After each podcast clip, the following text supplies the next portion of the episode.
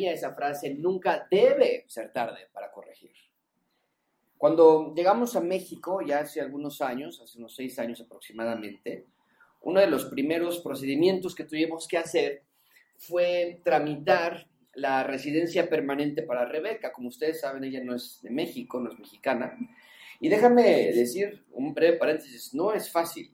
Para lo mucho que criticamos a los Estados Unidos por la manera en que tratan a nuestros connacionales migrantes o de otros países, no nada México, de otros países de Hispanoamérica, en los Estados Unidos, nosotros no cantamos muy mal la ranchera. ¿eh? Tenemos un proceso muy, muy difícil de regularización del estatus migratorio de los extranjeros. Pero el punto es que estábamos, hacia, estábamos haciendo ese proceso cuando nos llegó la notificación de que teníamos que ir a la Oficina Nacional de Migración que está en Polanco, cerca de Avenida Ejército Nacional, no sé si ustedes se ubiquen por allá. Eh, era una cita muy importante, no se nos podía pasar habría una entrevista con un oficial para determinar si ella podría quedarse en México como residente, eh, como residente permanente. Y yo siempre la, le bromeaba a ella que en cualquier momento, si ella me hacía algo malo, le iba a llamar yo a la migra para que viniera por ella y se la llevara a su país de regreso. Pero el punto es que llegó el día de la cita, salimos temprano con tiempo, de hecho con muy buen tiempo de la casa, pero hay un problema conmigo y Rebeca lo sabe desde que nos conocimos, yo no sé andar en la calle. Yo no sé derecha, izquierda, yo no sé ubicarme en dónde estoy, y mucho menos en la Ciudad de México. Entonces yo funciono con GPS. Sin GPS yo no sé cómo sobrevivir en las calles de la Ciudad de México. Cuando salimos de la casa pusimos en nuestro mapa la Oficina Nacional de Inmigración, que está en Polanco. Tomé el segundo piso para evitar el tráfico e íbamos súper bien de tiempo, ya casi para llegar, el GPS me pide que salga del periférico, que es donde veníamos periférico, que salga del periférico y que ya vaya yo hacia Presidente Mazarik y después Avenida eh, Ejército Nacional. Pero el problema es que yo no podía. Estamos en el segundo piso y en ese momento no hay salida en el segundo piso para ir hacia Polanco o hacia Presidente Mazarik. Google no sabía que estamos en el segundo piso y yo no te puedo explicar lo frustrante que se siente que el GPS te esté diciendo vuelta a la derecha, vuelta a la derecha, y que tú no le puedas gritar, gritar esa cosa que no hay vuelta a la derecha.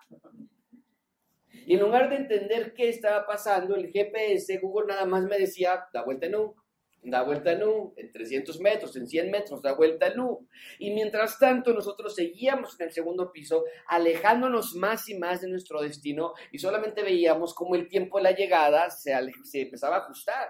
Las cita a las 10 de la mañana y se supone que íbamos a llegar a 9.40 y pronto decía 9.45 y seguíamos adelante, decía 9.47, 9.52 Decíamos, no vamos a llegar a la cita. Eventualmente me pude bajar del segundo piso, pero regresarnos fue todo un via crucis, porque en México se les ocurre construir todos excepto retornos. No existen los retornos en la Ciudad de México. Nos encontramos con muchísimo tráfico, calles que yo no conocía, fue terrible. Eventualmente llegamos casi derrapándonos, pero llegamos, corregimos nuestro rumbo y aunque sufrimos las consecuencias de nuestro error que nunca volvimos a cometer, que fue no haber visto, si vamos a tomar el segundo piso, no haber visto qué salida tenemos que tomar con anterioridad, logramos corregir el rumbo y llegamos con bien.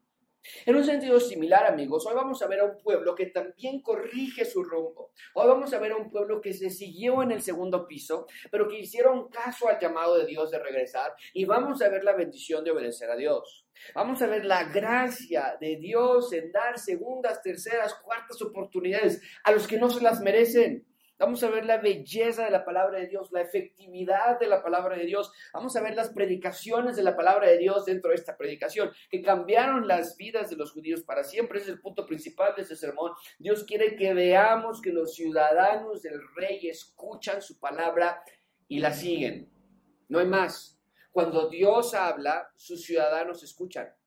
Y lo hermoso que quiero que vean en este pasaje es que no se trata de que los ciudadanos del rey son perfectos y que nunca erran o que nunca pierden el curso. No, no, no. Vamos a ver que cuando sí erran, al ciudadano verdadero del reino de Dios, cuando sí erra ese ciudadano, cuando se, cuando se empieza a desviar del rumbo original, pero escucha la palabra de Dios, arrepentimiento genuino llega al corazón de esa persona.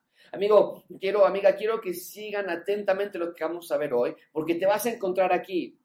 Tú eres Judá. Todos nosotros somos Judá. Todos fallamos y nos enfriamos y nos alejamos, pero si somos ciudadanos verdaderos del reino de Dios, entonces eventualmente regresaremos al camino y vamos a buscar las maneras más radicales para nunca volver a alejarnos otra vez. La semana pasada nos quedamos en que Judá no resistió la oposición satánica. Vimos que Satanás primero tienta y si no logra que, caes en la, que caigas en la tentación, después obstaculiza, te resiste y envía distracciones para que no estés en la obra de Dios o no estés en el camino de Dios. Y vimos que es lo que ocurrió la semana pasada. Eh, Israel no cayó y entonces envió Satanás obstáculos para que no terminasen el templo de Dios. Y Esdras nos dio varios ejemplos, se los puse yo en las pantallas a través de los cuatro diferentes reyes que cubre Esdras, Nemías y Esther, que Ciro, después Darío, después Azuero y finalmente Artajerjes. Y nos dijo Esdras la semana pasada que a través de esos cuatro reyes ellos siempre sufrieron oposición. Pero el versículo 24 de la semana pasada, con el que terminamos la semana pasada, terminó diciéndonos que la, muy tristemente por cierto, que la obra cesó. Y dijimos que había cesado por cuántos años. ¿Alguien recuerda cuántos años cesó la obra? 16 años. Entonces, pongan en sus notas, por favor, que del final del capítulo 4 al inicio del capítulo 5 hay un lapso de 16 años. Muy fácil para nosotros ver el final del 4 al 5, ya, no, no pasa nada. Pero hay un lapso, hay, una, hay un paréntesis de 16 años de tiempo que sucedió. Han pasado 16 años donde la obra ha cesado, fueron intimidados, fueron asustados y finalmente nos dijo en el versículo 24, se dieron a la presión. Cada uno se fue a su casa, cada uno se fue a su ciudad de origen, mejor reconstruyeron sus hogares, mejor reconstruyeron sus carreras, sus vidas y olvidaron que el propósito por el cual Dios los había enviado era para reconstruir y tener una reconstruir el templo y tener una relación con ellos. Pero hoy vamos a ver qué es lo que finalmente los despertó y para lograrlo vamos a hacerlo por tres puntos diferentes. En primer lugar vamos a ver la palabra del rey, después veremos los, la oposición del rey y finalmente concluiremos con los siervos del rey. Así que comencemos, por favor, vean conmigo. En primer lugar, la palabra del rey. ¿A qué me refiero con esto? Vean el contraste que tenemos entre el final del versículo 24 que cesó la obra con la primera palabra del versículo 1 del capítulo 5, que es que está en la pantalla con sus notas. Bien, dice que dice profetizaron. E-, eso es una gran noticia. Si yo estuviera con mi Biblia inductiva, como la tienen ustedes, yo le pondría una carita feliz, unos globos de celebración, una gran alegría, porque vemos que Dios envió a sus profetas. Pasaron 16 años. Pero dice el texto, profetizaron a Geo y Zacarías, hijos de Ido, ambos profetas a los judíos que estaban en Judá y en Jerusalén, en el nombre de Dios de Israel, quien estaba sobre ellos. Mucha atención con esto, amigos. Dios nunca abandona a sus hijos. Él siempre es fiel. ¿No es eso lo que cantaron los judíos hace un par de semanas cuando estudiamos que establecieron o echaron los cimientos del templo? Recuerda que estudiamos que cuando los cimientos del templo fueron puestos, y mientras los albañiles trabajaban, la gente hacía este canto que está en la pantalla, es las 3.11, ya lo vimos. Él es bueno y cantaban con toda la alegría, Él es bueno porque para siempre es su ¿qué? misericordia sobre Israel. Y les dije yo que esa palabra misericordia en el idioma original es la palabra Gesed. Y Gesed les dije que es una palabra imposible de traducir en un solo concepto porque envuelve varias ideas. Envuelve la idea de amor y paciencia, benignidad y bondad incondicional. Entonces lo podemos poner así. El canto de ellos era Dios es bueno porque su amor y paciencia y perdón y su gracia es incondicional y es siempre. Y esta palabra y la implicación de lo que quiere decir lo vamos a ver en el resto de Esdras, que nos faltan unos cuantos capítulos, y Nehemías y Esther. Vamos a ver que el Jesús de Dios, la bondad incondicional de Dios, es para siempre. Y que es de manera incondicional. Cuando sus hijos le son infieles, su rey permanece fiel. Y es exactamente lo que vemos aquí, amigos, que aun cuando, cuando Judá vio que Dios sacó a ellos, los sacó de la cautividad por 70 años, tal y como Dios lo había prometido, aun cuando ellos cantaban de la bondad de Dios que por tanto tiempo se había demostrado. Con todo eso se desalientan. La semana pasada vimos que la oposición, oposición apareció y, y, se desalientan y aún así Dios no los va a abandonar. Muchísima atención con esto. El propósito de haberlos rescatado de Babilonia no fue para que rearmaran sus propias vidas o cumplieran sus propios sueños. Porque aunque ninguna de esas cosas está prohibida, que hagas tu vida y que cumplas algunos sueños tuyos, el propósito principal de haber sido rescatados de Babilonia fue para que reinstalaran el reino de Dios en la tierra para que ellos fuesen los ciudadanos de Dios en la tierra. Y para lograr tal propósito necesitaban el templo de Dios, ¿no es cierto? Necesitaban el punto de reunión entre Dios y los hombres. Por eso vimos que desde el primer capítulo, no es secreto, lo tiene en la pantalla, el rey Ciro les dijo, quien esté de ustedes, quien quiera irse de ustedes, vayan, pero vayan con el propósito de edificar la casa de Dios. Vemos que así fue desde el inicio. Genuinamente ellos iban formados en sus grupos de personas, aspirándose al reino de Dios, al reino de Dios en la tierra. Y hasta yo les subrayé cómo es que rechazaron a las personas que venían indocumentadas o que rechazaron a los pueblos que venían a tratar de ayudarlos, porque ellos decían, queremos aprender la lección, queremos hacer las cosas bien. Pero vimos la semana pasada que siempre que el Hijo de Dios quiere obedecer, habrá oposición satánica para que no hagas lo que fuiste llamado a hacer. Y después de haber sido intimidados, se desanimaron, lo vimos ya, y comenzaron a pensar cosas como estas. ¿Para qué lo hacemos? Si hay tantos obstáculos. No tiene caso obedecer, te va peor. Cuando obedeces a Dios, te va peor esta, esta, lo empezaron a pensar ellos y lo vamos a ver hoy, pero este pensamiento prevalece en nuestra cultura mexicana todavía. Pensaban esto ellos. Yo tengo que ver por mi familia primero, mis hijos, mi carrera. Tengo que ver qué les voy a dejar a mis hijos. Entonces, están desanimados y, se, y mucha atención con esto, amigos. Eso es muy trágico. Pero se acostumbran a vivir Aquí está la voluntad de Dios, que es instalar el reino de Dios en la tierra. Y se acostumbran a vivir fuera de la voluntad de Dios. ¿Les parece normal? ¿Te ha pasado eso? ¿Te está pasando eso? Acostumbrado ya a no vivir en la, voluntad de Dios en tu vida. Es más, dices, pues yo ni sé qué, qué quiere Dios para mí. Y crees que no te va a pasar nada, pero estoy aquí esta mañana para decirte que no es así. Sí pasa y mucho. mucha atención con esto. Para el ciudadano verdadero del reino de Dios, desobediencia al rey es inexcusable. Porque, lo dijimos hace un momento, el Gesed, la bondad de Dios es para siempre. No hay razón que tú me puedas dar a mí o al rey para no obedecerle. Entonces, nuestro texto nos dice que hay dos individuos que aparecen en escena después de este largo proceso de 16 años en los que nombre ya tenían sus casas con dos pisos, alberca, ya le habían puesto ADT para que nadie los, los, vaya a, robar, ¿no? Ya tenían todo listísimo. Y en este lapso llegan dos individuos que nos dice nuestro texto que se, llama, que se llaman Ageo y Zacarías. Y de nuevo en tus notas sobre sus dos nombres de Ageo y Zacarías, deberías dibujar caritas felices, globos de celebración. ¿Por qué? Porque quiere decir que Dios seguía teniendo paciencia para con ellos. Quiere, seguir que Dios, quiere decir que Dios continuaba con su plan de hacer el reino de Dios en la tierra. Y Dios los pudo haber dejado, pudo haber pensado, Él se lo merece. ¿Hasta cuándo les tengo que rogar? Dios pudo haber pensado, eh, hasta, hasta para, para qué los voy a traer de nuevo, pero no fue así. Dios es implacable, mucha atención con esto, en instalar su reino de Dios, el reino de Dios en la tierra. Dios es implacable en traer el cielo a la tierra. Por eso, leemos en Juan capítulo 4, cuando los cielos se abren y la paloma desciende, el Espíritu Santo, el Espíritu Santo en forma de paloma desciende y Jesús está en la tierra, y hay una conexión perfecta entre el cielo y la tierra, la intersección de nuevo, el punto de reunión de nuevo ahora es el Señor Jesucristo. Y lo vemos aquí, que Dios quiere traer el cielo a la tierra.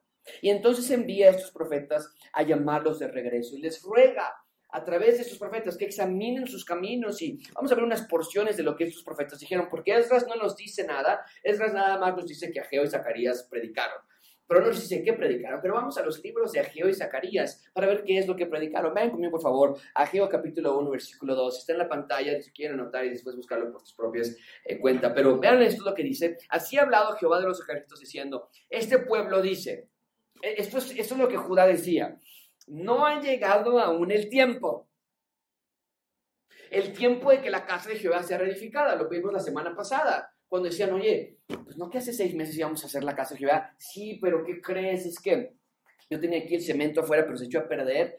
Y aparte, para que no se echara a perder, lo ocupé para construir mi propia casa.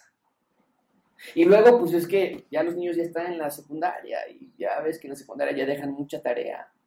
Y, ya, no, y es que ahora, ¿qué crees? Que mi esposo ya lo ascendieron de puesto y, y ahora ya está más ocupado, por eso ya no podemos regresar a reconstruir el templo. Había excusas y excusas. Y dice Dios a través de Ageo, cada año, cada día, ustedes dicen todavía no, mañana, mañana. Entonces, dice que vino palabra de Jehová por medio del profeta Ageo diciendo, ¿es para vosotros tiempo? Para vosotros tiempo, la pregunta es, eh, ah, no hay tiempo para Dios, pero es para ustedes. Los días que tú tienes a las 6 de la mañana que suena tu despertador y te levantas de tu cama y Dios te está preguntando, ¿es para ti hoy? ¿Es para ti? Es para vosotros tiempo de estar en sus casas atesonadas, artesonadas, decoradas, limpias. No, ya viene el tiempo de lluvias, tenemos que impermeabilizar. No, ya, ya llegó, llegó este, un dinerito extra, queremos, queremos remodelar la casa, queremos cambiar de carro, queremos cambiar de televisión, queremos hacernos de ropa. Y dice Dios, ¿es para ustedes eso? ¿Creen que el tiempo es para eso? Y mientras la casa de Jehová está desierta, ahora mucha atención, no se vayan con la finta pensando que Dios quería un edificio. Porque Jesús va a llegar 400 cachito años después y va a decir, destruyanlo. Es más, no va a quedar piedra sobre piedra. Él no estaba interesado en el edificio, pero decía Dios, ¿no les interesa que yo habite con ustedes? ¿Creen que es normal? Dice el versículo 5, pues así dicho Jehová, meditad bien sobre su manera de vivir. ¿Por qué? Porque en Israel están pasando cosas muy raras. No era de magia, ¿eh? Pero había cosas muy anormales. Sembraban mucho y ¿qué pasaba? Recogían poco. Eso no es normal. Dice que comían, pero ¿qué? No se saciaban. Dice que bebían, pero no quedaban satisfechos. Se vestían, pero no se calentaban. Trabajaban, fuertemente, decían, yo llevo desde chiquito, yo que tenía 12 años, yo estoy trabajando. Pero no me alcanza el dinero. Así como llega el dinero a mi vida, así se me va. Eso no es normal, no es normal. ¿Cómo va a ser normal? Si trabajas mucho, deberías recoger mucho también. Pero no es normal. Y les está diciendo Dios, ustedes creen, ah, ese trabajo cámbiate de trabajo, están pagando bien, las prestaciones, ya me dijeron que allá pagan mejor y además préstamos y más. Ustedes piensan, ah, es que es el esposo, divórciate. No, ya, ya, ya fue demasiado, por eso no eres feliz. No, es que los niños, como no están preparados, están ahora a saber inglés y francés, y gimnasia y karate y natación, pero no están viendo que no hay felicidad de nada de lo que hacen, porque no es normal. Y por lo tanto les dice Dios, mediten en sus caminos. Así ha dicho Jehová, mediten sobre sus caminos, vayan al monte, pónganse a trabajar, traigan la madera necesaria y reedifiquen la casa en donde yo puedo estar con ustedes para que ustedes sean felices verdaderamente. Esto es un mensaje muy importante. Zacarías hace lo mismo, porque acuérdense que Esdras nos dijo que llegaron dos profetas, Ageo y Zacarías. Y ustedes pueden leer a Ageo y Zacarías y van a identificarse, van a decir, claro, es lo que estamos estudiando con Esdras. Y estos dos profetas vienen a profetizar, a predicar la palabra de Dios. Zacarías, Zacarías que nos dice, vean conmigo Zacarías 1 y 3. Así abre el libro, estamos en el capítulo 1, así abre. En el, segundo, en el octavo mes del segundo año de Darío, y ese ya, Darío, yo, sí, sí, sí, Darío, yo ya me acuerdo, estamos en Esdras, es el mismo Darío, claro. En el segundo año de Darío vino palabra al, profeta Zacarías, hijo de Berequías, hijo de Ido, diciendo, se enojó Jehová en gran manera contra vuestros padres. Diles entonces, volveos a mí.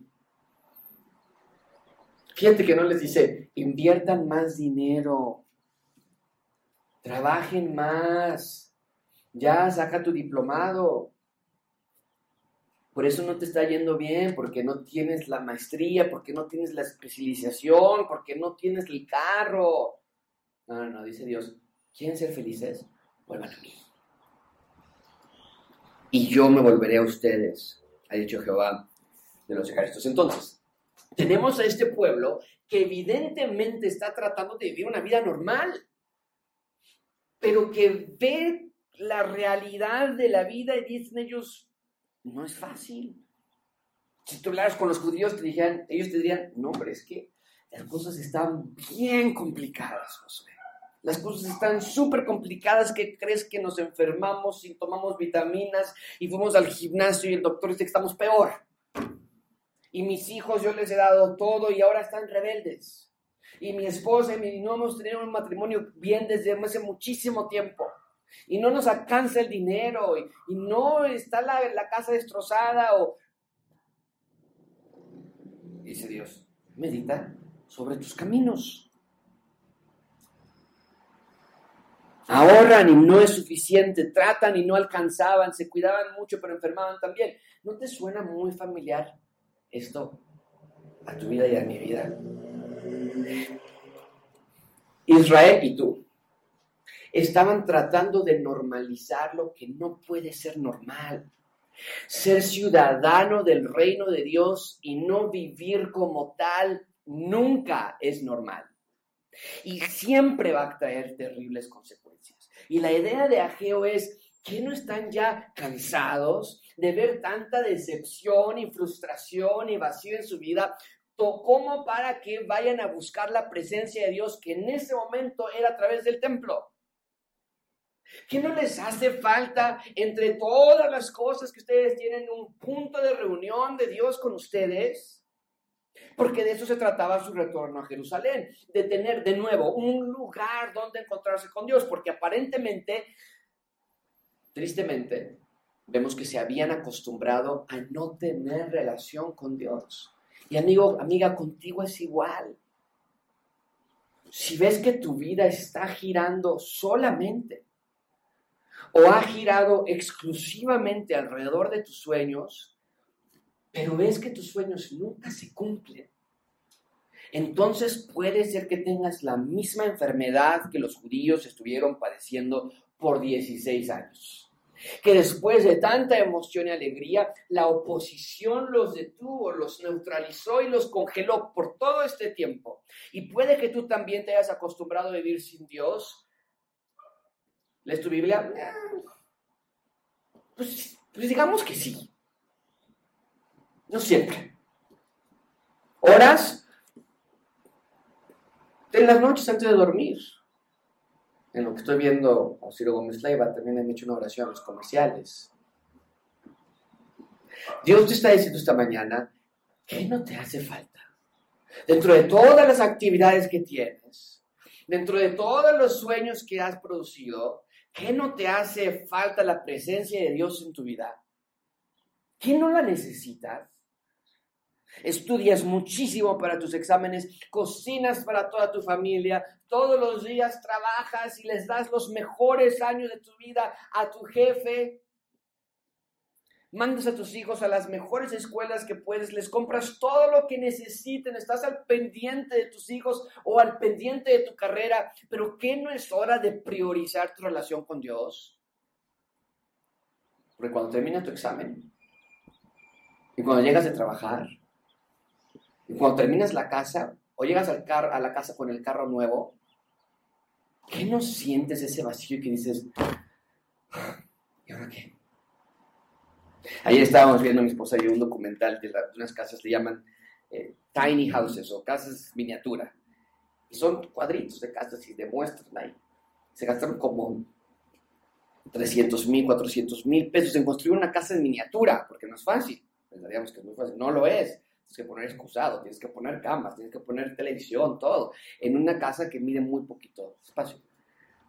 Y termina, el, esto fue increíble, termina el episodio y la mujer estaba muy contenta con la pareja. La mujer decía, este era mi sueño hecho realidad. Yo siempre soñé con tener una casa pequeñita, pequeñita y todo muy miniatura. Y, estaba bonita, la verdad, muy bonita, muy, muy padre. Pero termina diciendo a la chica, ahora que ya cumplí este sueño, ahora tengo que buscar otro sueño más para cumplir. Entonces, es hora de priorizar nuestra relación con Dios. ¿Qué se puede hacer al respecto? Simple. Si ese es tu caso, tal vez no han pasado 16 años contigo, pero tal vez llevas tres meses sin una relación con Dios, tal vez llevas un año sin una relación con Dios, tal vez esta semana estás apartado de Dios. ¿Qué se puede hacer? Muy simple, obedecer la palabra de Dios. Es exactamente lo que vemos en el versículo 2 de nuestro texto en Estras. Regresamos a Estras 2, eh, del capítulo 5, versículo 2. Y cuando escucharon las profecías, que no nos dice Estras, pero ya las leímos unas cuantas, Dice versículo 2, entonces, al escucharlo, se levantaron Zorobabel y Salatiel y Jesúa, hijo de Josadac, y comenzaron a reedificar la casa de Dios que estaba en Jerusalén, y con ellos Ageo y Zacarías dijeron, pásame a mi martillo electro también. Pues esto es para todos, los profetas también entraron a ayudar, dice el texto. ¿Sabes qué es esto? Versículo 2, podríamos poner un gran círculo en sus inductivas y poner en letras mayúsculas grandes obediencia a la palabra de Dios.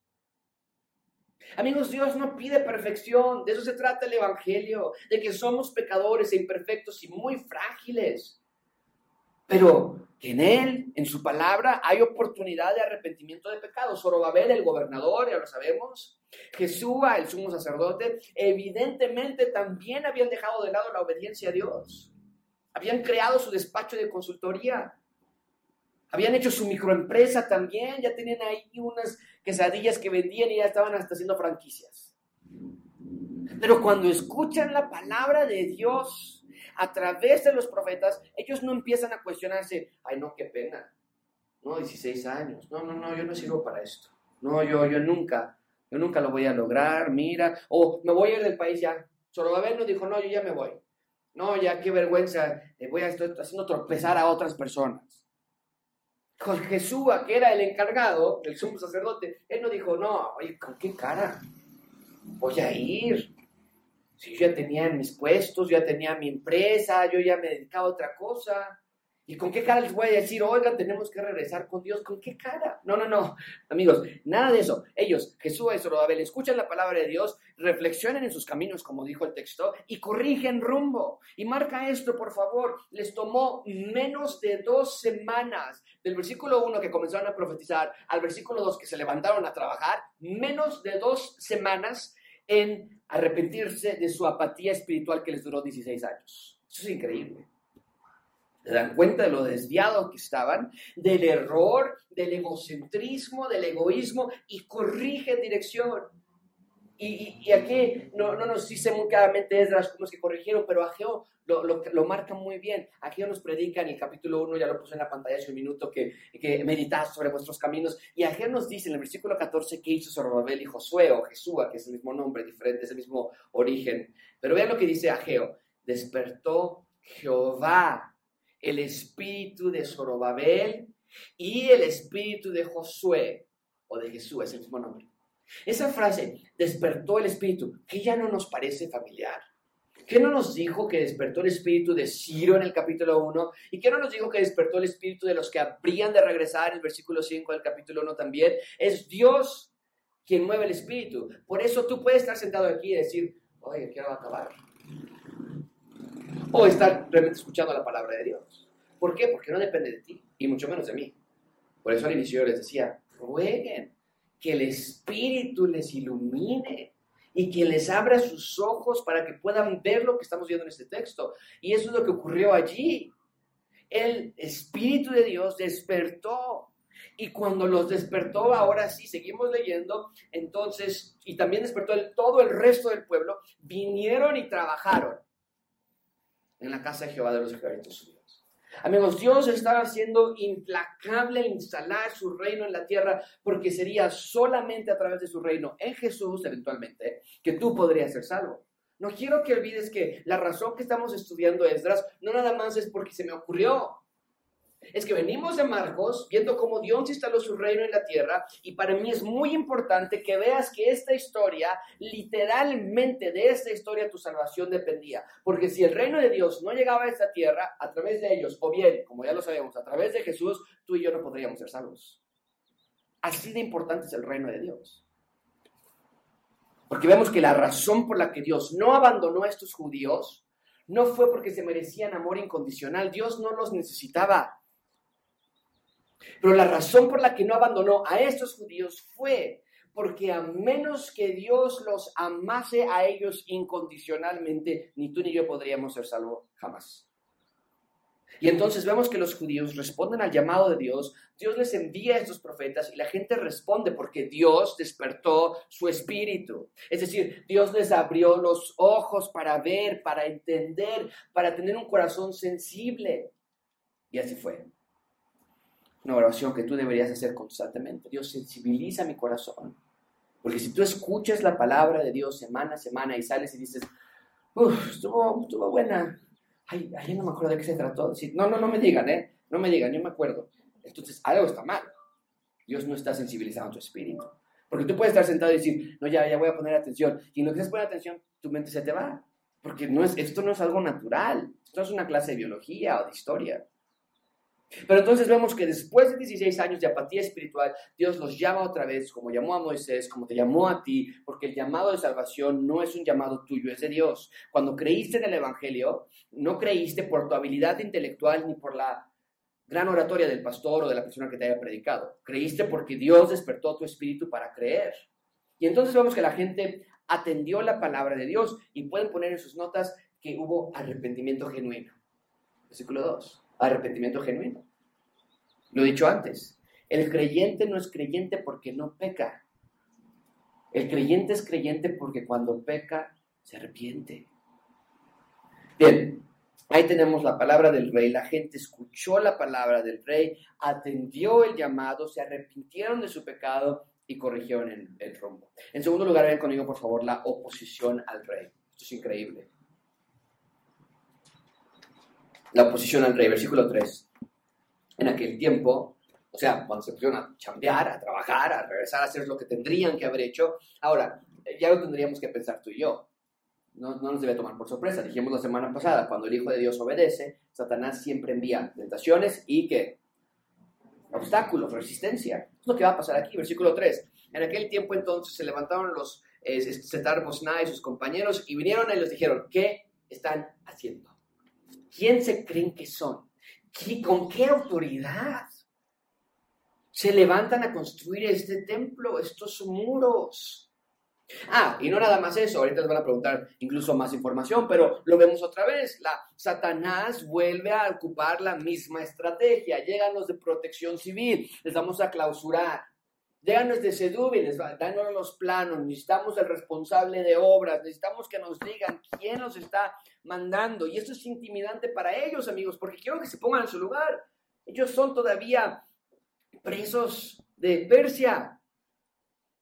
Y si están libres es porque Ciro se los había ordenado y les había dado ese permiso. Pero en este momento puedes ponerte en tus notas, Ciro ya no es rey. Bueno, lo vimos desde la semana pasada. Ahora ya es Darío el sucesor de Ciro. Entonces, quiero que sientan lo que ellos sintieron. 16 años sin reconstruir el templo, precisamente porque estaban intimidados. Y en ese momento se acercan de nuevo inspectores a preguntar quién les está dando permiso para hacer esta obra. Y los judíos saben quién les dio permiso.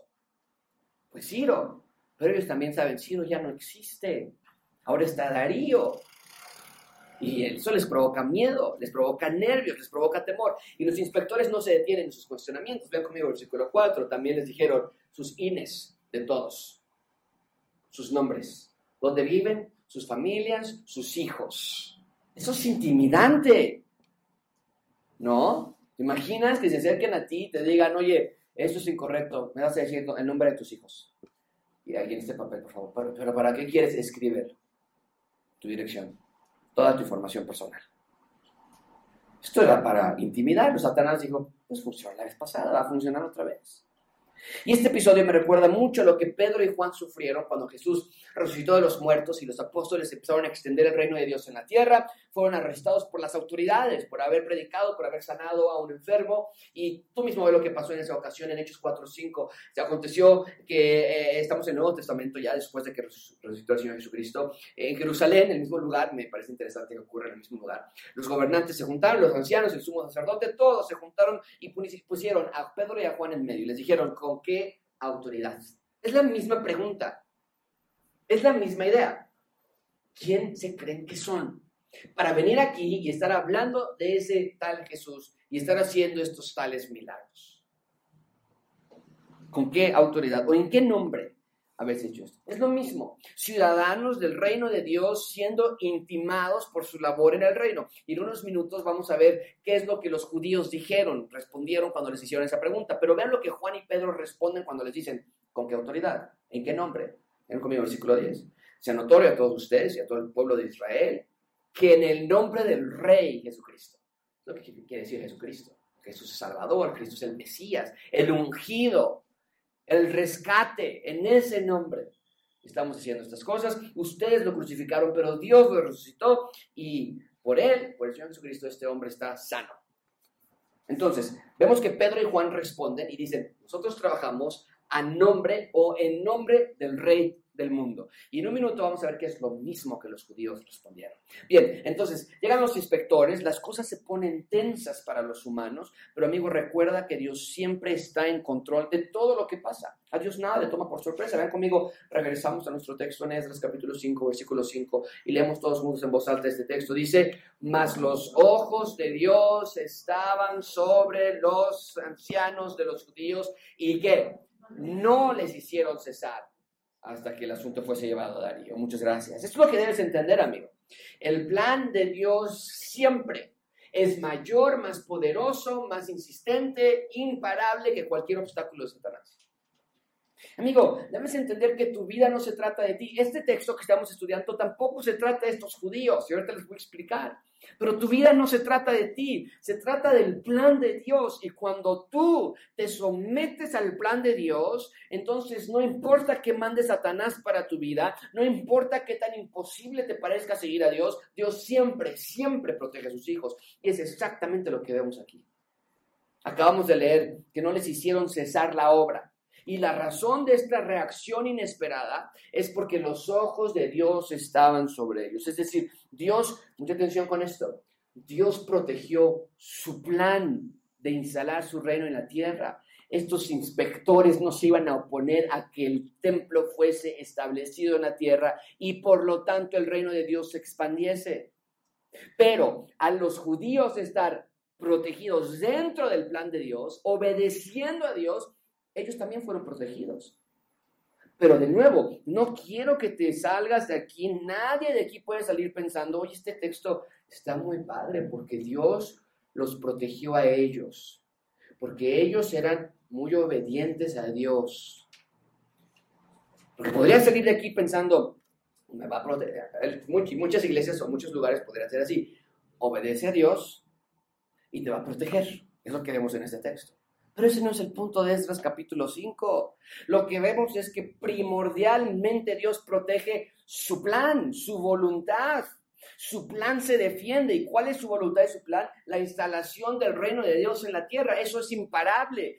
Porque si tú te vas pensando que Dios protege o te protege cuando obedecemos, entonces este texto no tendría nada de sentido. ¿Obediencia de dónde? Se dice muy fácil, pero piénsalo, 16 años en apatía y rebeldía espiritual. ¿Obedientes de dónde? Estos judíos vienen de 16 años de rebeldía. Y sin embargo, vemos que Dios los protege de sus enemigos. Sus ojos están sobre ellos. ¿Por qué? Porque el plan de Dios de instalar el reino en la tierra se protege y se defiende. Nada lo puede separar. Y si tú te pones debajo de ese plan, entonces por obviedad tú también vas a ser protegido y defendido. Pero te sales del plan de Dios y te va a pasar lo mismo que le pasó a estos judíos por 16 años. Una vida infructuosa, infeliz, vacía. Trabajas mucho, pero tienes poco.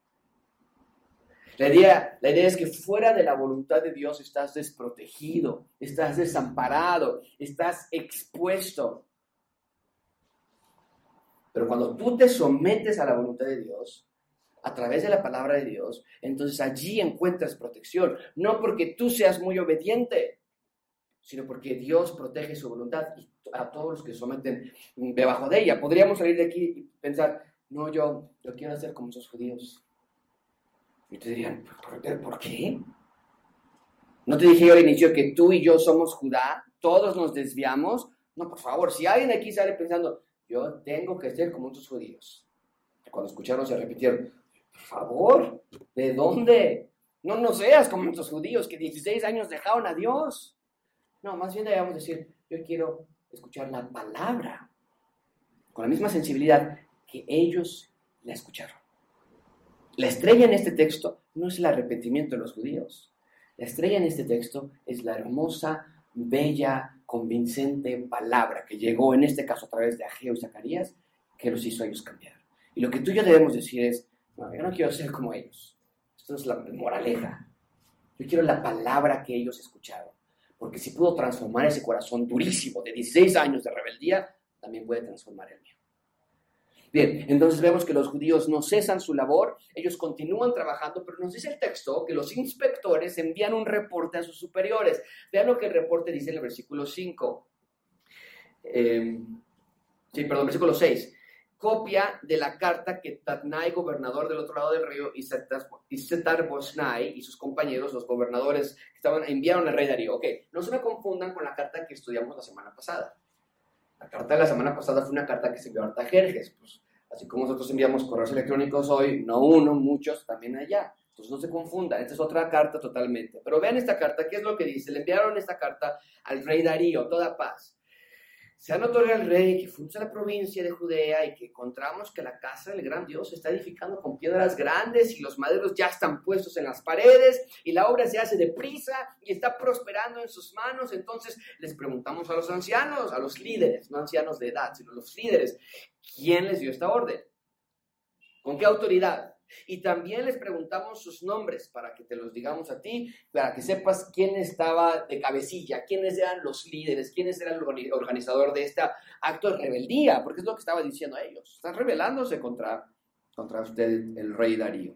Entonces los inspectores envían esta carta donde claramente ellos dicen, esta obra está yendo rapidísimo, está prosperando muy, muy rápido. Y de nuevo, cada vez que vean la frase, la gran casa del Dios, o casa de Jehová, o bien templo, tienen que poner en sus Biblias o entender ustedes que está hablando del punto de reunión de Dios con los hombres. La, que Dios quiere habitar con nosotros. Eso es algo increíble. Por eso cuando Juan nos dice en Juan capítulo 1 que vimos a, a Jesús y que habitó entre nosotros, esa palabra habitó entre nosotros, vimos su gloria y gloria como tu unigénito, habitó entre nosotros es la misma palabra del templo. Él es nuestro templo, en nosotros ahora, entre nosotros. Ese esfuerzo, esa obsesión de Dios de habitar con nosotros, de ser nuestro rey, que nosotros seamos sus ciudadanos. Bien, ¿qué es lo que eh, vemos entonces aquí? Los inspectores hacen las indagatorias correspondientes, les dicen quién les dio permiso, cuáles son sus nombres. ¿Qué respondieron los judíos? Me han comido en tercer lugar. ¿Qué respondieron? Ellos dijeron, en esencia, somos siervos del rey. Pero vean la R mayúscula, no es R minúscula. No somos siervos del rey Darío somos siervos del rey. Ven conmigo, versículo 11. Y nos respondieron así. Nosotros, ah, nos preguntas nuestro nombre, puedes llamarnos así, esclavos del Dios del cielo y de la tierra. Así llámanos. Esto es quien somos de aquí en adelante. Y nosotros reedificamos la casa que ya muchos años antes había sido edificada, la cual edificó y terminó el gran rey de Israel. Ese gran rey de Israel es Salomón, empezó David, después Salomón la concluyó. Pero el punto es que de nuevo tienen identidad, su propósito en la vida ha regresado, intentaron vivir en universidad, en preparatoria, en poner negocios en su salud, en estudiar, y se dieron cuenta, no, nada de eso nos trae felicidad. Intentaron con casas, con trabajos, con educación, con empresas, con idiomas, con negocios, pero nada llenaba su vacío, nada les daba identidad, pero cuando se someten a la palabra de Dios que habló por medio de Ageo y Zacarías, entonces encuentran propósito y protección e identidad en sus vidas. Y es lo que vemos que esta carta que escribieron los inspectores está diciendo. Estos judíos se denominan a sí mismos como siervos del Dios del cielo y la tierra. Y esa frase, cielo y la tierra, se los dije desde el inicio, se repite muchísimo en Esdras, de y Esther. Y nos conecta al inicio con Génesis 1.1, porque toda la historia empieza allí. Dios creó los cielos y la tierra y un gran acto de rebeldía de parte de Adán y Eva lo destruyó todo. Pero ahora Dios continúa tratando de hacer esta nueva creación en nosotros. Por eso Pablo no se equivoca al decir ahora nosotros, tú y yo somos una nueva creación en Cristo. Pero está llamando a todos los que quieran ser parte de su reino. Y, y ellos se consideraban parte de su reino. ¿Qué tal tú? ¿Te consideras estudiante, profesional, emprendedor, tía, mamá, abuela, más de lo que te consideras como siervo o sierva del rey. Si alguien te pregunta qué te dedicas, qué eres, en qué encuentras tu felicidad, ¿qué dices? Ah, a mí el arte. El arte me gusta mucho. No, a mí los carros. Eso es lo que me gusta mucho. No, a mí, ¿qué es lo que encuentras felicidad? Porque dice Dios, tu felicidad debe estar en mí. Nada más. Corrigieron su rumbo, se arrepintieron de su pecado y siguieron a su rey. Eso es lo que vemos aquí. Ellos dijeron, no les digas al rey Darío que somos empresarios. No les digas que somos doctores, diles que somos siervos, siervos del rey. Ven conmigo, versículo 12. ¿Qué más escribieron los inspectores? Dicen estos, pues es lo que nos dijeron. Y nos dijeron ellos, dicen en esta carta, que después, estos los judíos hablando, están, están los, los, inspectores escribiendo lo que escucharon, lo que les dictaron. Dicen, después que nuestros padres provocaron a ira al Dios de los cielos, él los entregó en mano de Nabucodonosor, rey de Babilonia, caldeo, el cual destruyó esta casa. Cuando habla de casa, habla de templo. El templo de Dios lo destruyó. Y llevó cautivo al pueblo de Babilonia. ¿Cuántos años estuvieron cautivos? 70 años. Pero en el año primero de Ciro, rey de Babilonia, el mismo Ciro nos dio orden Ahí están diciendo, ¿verdad? ¿Quién fue? Fue Ciro. Para que regresemos a reedificar la casa y los utensilios nos lo regresó. El rey Ciro sacó lo, el rey Ciro lo sacó del templo de Babilonia y nos lo entregó a Sesbazar. Ustedes se acuerdan de Sesbazar, lo conocimos ya en el primer capítulo, el primer gobernador. Y les dijo, toma, vayan esto y sea la casa de Dios reedificada. Entonces Sesbazar vino, puso los cimientos. Estaban los cimientos, pero llevamos 16 años y aún no está concluida la obra. Entonces, están conscientes de que todo lo que ha pasado, desde la rebeldía de sus padres hasta la destrucción del templo y la cautividad de Babilonia, todo ha sido bajo el control y la soberanía de Dios. Pero están ellos más determinados que nunca en pararse firmes sobre la palabra de su rey. Porque lo que están diciendo en esencia es, a ver, ¿quieres saber por qué estamos construyendo este templo? Estamos construyéndolo porque servimos a nuestro rey Dios más que a nuestro rey humano, es el rey Darío en ese momento. Y esto podría haberse leído como un acto de provocación en contra del rey Darío. Construir un templo, murallas o lo que sea, cuando eres una colonia conquistada, era considerado como una acción que instigaba enfrentamientos. Pero aquí los vemos sin miedo. Y no porque sean valientes, sino porque la palabra de Dios transformó su corazón. Esa es la única esperanza que tú tienes. Tú eres pecador, pecadora, frágil, perverso, perversa, y la única esperanza que tú tienes para cambiar no es decir, no, ya me voy a portar bien, ya me voy a portar bien, no, ya tengo que ser valiente, tengo que leer mi Biblia. La única esperanza que tú tienes para cambiar es que la palabra de Dios transforme tu corazón. Y entonces los judíos lanzan un reto, que si el rey lo hacía, podría darles la razón. Pero si el rey no tomaba este reto, les podría causar muerte. Vean a qué reto me refiero, versículo 17. Pero, si al rey le parece bien, busquen, ustedes, busquen en la casa de los tesoros del rey que está allí en Babilonia, si es que es verdad lo que estamos diciendo. Si es que el rey Ciro nos mandó reedificar esta casa. Y lo que encuentren, nos dicen. Este reto es muy arriesgado, porque los judíos en esencia están diciendo, si no nos creen, vayan y busquen. Pero nosotros no vamos a dejar de construir. Esto podría, ¿te imaginas? Los inspectores le dicen al rey, Señor, dicen que pues que se ponga a buscar. Y mientras no van a dejar de construir. Esto pudo haber sido una, una ofensa en contra de este nuevo rey Darío. Este rey debería haber, debería haber dicho, destruyemos a todos, insolentes.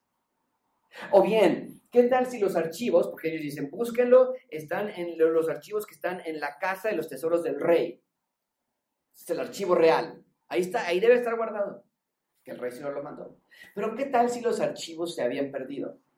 ¿Qué tal si los archivos se habían destruido? Y vamos a ver la próxima semana que en efecto Satanás los escondió. Y, no, los encontraron, no los encontraron allí, los encontraron en el lugar menos esperado. ¿Cómo es que se, se perdieron de donde deberían haber estado, en el archivo de la nación, y los encontraron en dónde los encontraron? Lo vamos a ver la próxima semana. Eso fue Satanás.